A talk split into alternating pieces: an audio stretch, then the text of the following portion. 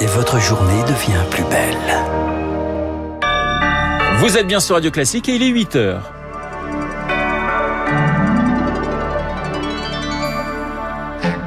La matinale de Radio Classique avec Renaud Blanc. Faut-il vacciner tous les enfants dès 5 ans contre le Covid? La question sera tranchée ce matin en Conseil de défense sanitaire, avec à la clé peut-être des premières piqûres début janvier. Un premier meeting sous tension pour Éric Zemmour hier à Villepinte. Plusieurs incidents ont éclaté pendant le discours. Le candidat lui-même assure avoir été blessé. Puis Aung San Suu Kyi condamné à 4 ans de prison par la junte birmane. Premier verdict d'un procès fleuve. Radio Classique. Bonjour Lucille. Bonjour Renaud, bonjour à tous. Le journal de 8 heures présenté par Lucille Bréau à la une, la vaccination des enfants au menu d'un nouveau conseil de défense sanitaire. Une piqûre pour tous en 2022. L'hypothèse fait son chemin pour freiner la cinquième vague de Covid. Chez les 5-11 ans, le taux d'incidence explose. Dans 28 départements, il atteint jusqu'à 1000 cas pour 100 000. Les plus fragiles seront déjà vaccinés dès la semaine prochaine. Mais faut-il élargir la mesure à toute cette tranche d'âge? La haute autorité de santé n'a pas encore donné son feu vert. Mais le Conseil de défense devrait lui donner un calendrier précis, Elodie Wilfried. Les médecins préviennent, plus il y a d'enfants contaminés, plus les risques de formes graves se multiplient. Alors face à la progression de l'épidémie, vacciner les 5-11 ans devient nécessaire, explique Bruno Megarban, le chef du service réanimation de l'hôpital Lariboisière. Les enfants peuvent malgré tout présenter des formes hyperinflammatoires euh, et on favorise, en étant non vaccinés, la circulation du virus dans la population. Et l'exemple d'Israël qui a généralisé euh, cette vaccination des enfants semble montrer que cette stratégie est efficace pour euh, inverser la progression des contaminations. La vaccination des enfants comme stratégie supplémentaire à mettre en œuvre dès janvier, mais sans pour autant lever la pression sur les adultes. Le gouvernement a bien conscience que le sujet est hautement sensible, car la vaccination des enfants se heurte à la réticence des parents. Alors une autre piste est à creuser, celle des tests. La politique à l'école n'est toujours pas adaptée pour le chercheur en immuno-oncologie Eric Billy. On aurait pu envisager des tests systématiques à la semaine par PCR, axer peut-être un peu plus les tests dans les zones où on sait qu'il y a beaucoup de cas. Pour freiner vite la propagation du virus, une autre piste a été soulevée. Avancer d'une semaine les vacances scolaires, une mesure contraignante pour les parents. Et pas de confinement ni de couvre-feu à l'ordre du jour. Par ailleurs, ce matin, du moins pour l'instant, le gouvernement devrait insister sur le respect des gestes barrières. Le port du masque pourrait être renforcé. 42 000 nouveaux cas ont encore été identifiés hier. Et partout en Europe, les restrictions se multiplient. Avec cet objectif, sauver les fêtes de fin d'année, l'Allemagne va interdire l'accès aux restaurants, aux commerces non essentiels, aux lieux culturels, aux non-vaccinés. L'Autriche, elle vit un nouveau confinement partiel jusqu'à samedi. Sarah Ders, ils ne sont pas les seuls à serrer la vis avec un super pass sanitaire en Italie qui rentre en vigueur aujourd'hui. Pour l'obtenir, les Italiens doivent être totalement vaccinés ou guéris du Covid. Sans ce précieux sésame, leur vie va devenir beaucoup plus compliquée. Sans ce super pass, les Italiens ne pourront pas se rendre au cinéma, en boîte de nuit, au restaurant, ni assister à des événements sportifs. Et surtout, les Italiens vont devoir présenter un pass sanitaire classique, test négatif, certificat de vaccination ou être guéri du Covid pour prendre les transports en commun. De son côté, la Belgique a décidé vendredi dernier d'avancer d'une semaine les vacances de Noël des écoliers de primaire et de maternelle, des vacances qui débuteront le 18 décembre.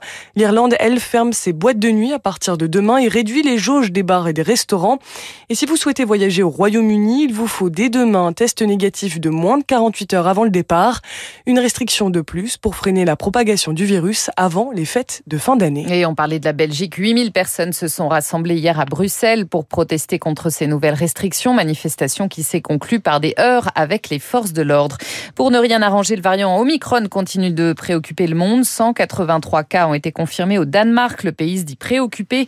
246 au Royaume-Uni, 25 au moins en France pour l'instant. Radio Classique, 8h04, on passe à la politique et à la présidentielle. Lucille, premier meeting de campagne sous tension pour Éric Zemmour. Plusieurs incidents ont éclaté dans le hall des expositions de Villepinte. Hier, journaliste pris pour cible, militant de SOS Racisme agressé pour avoir tenté de perturber le discours. Même le candidat a été agrippé au cou par un individu juste avant de monter sur scène. Bilan d'après son entourage, un poignet foulé et neuf jours d'incapacité totale de travail. L'homme a été interpellé. Une plainte va être déposée. Victoire Fort était à Villepinte pour Radio Classique. Éric Zemmour déroule son discours encouragé par une foule chauffée à blanc, mais à l'arrière de la salle.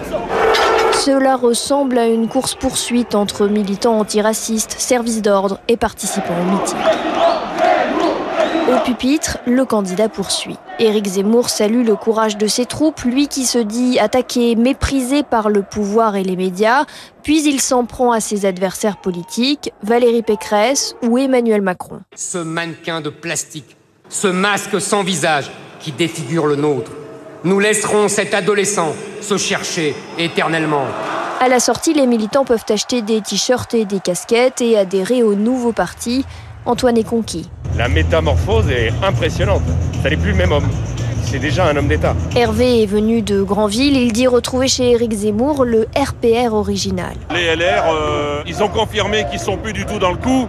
Donc euh, voilà, le, le, le, curseur est en train de bouger. Euh, c'est en fait le, le, parti initial que moi j'ai suivi qui est en train de se recomposer en fait. Éric Zemmour va poursuivre ses déplacements et promet de distiller son programme au compte-gouttes tout au long de la campagne. Le reportage de Victoire Fort à Villepinte pour Radio Classique. Elle veut rassembler toutes les sensibilités de la droite.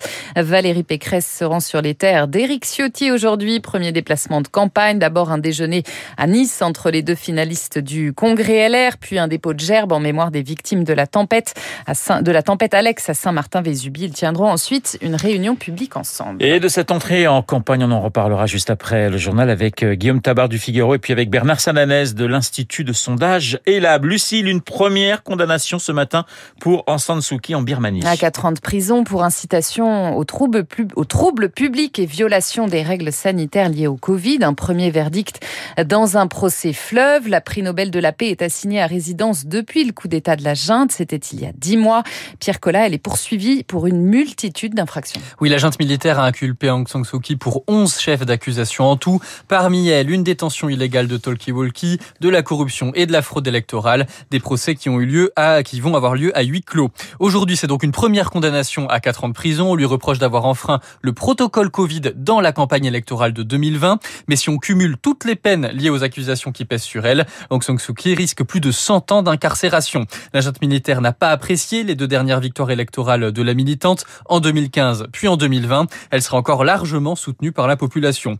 La suite reste incertaine. On ne sait pas si Aung San Suu Kyi va vraiment aller en prison. Elle va peut-être simplement rester en résidence surveillée. Les militaires aimeraient éviter de s'attirer les foudres de la communauté internationale. Le pays fait face à de grandes difficultés économiques. La devise birmane a perdu 25% de sa valeur cette année. Et la première réaction ce matin de l'ONG Amnesty International en condamnant Aung San Suu Kyi, la junte birmane, cherche, je cite, à asphyxier les libertés. Lucie, on change totalement de sujet pour refermer ce journal avec un ancêtre du violoncelle aux enchères aujourd'hui. Un instrument d'exception, une basse de violon qui résonna dans la chapelle royale de Versailles sous le règne du roi Soleil. Ce souvenir historique majeur, seul témoin de la musique de l'époque, est estimé entre 500 et 600 000 euros. Grégoire de Toury est responsable du département mobilier, sculpture et objets d'art chez Agut qui organise cette vente. Il a expertisé cet instrument d'exception. La première fois que je vois l'instrument, c'est une grande émotion. Et je vois principalement ce très très beau blason, ces armoiries euh, qui s'avèrent être les armes royales de France.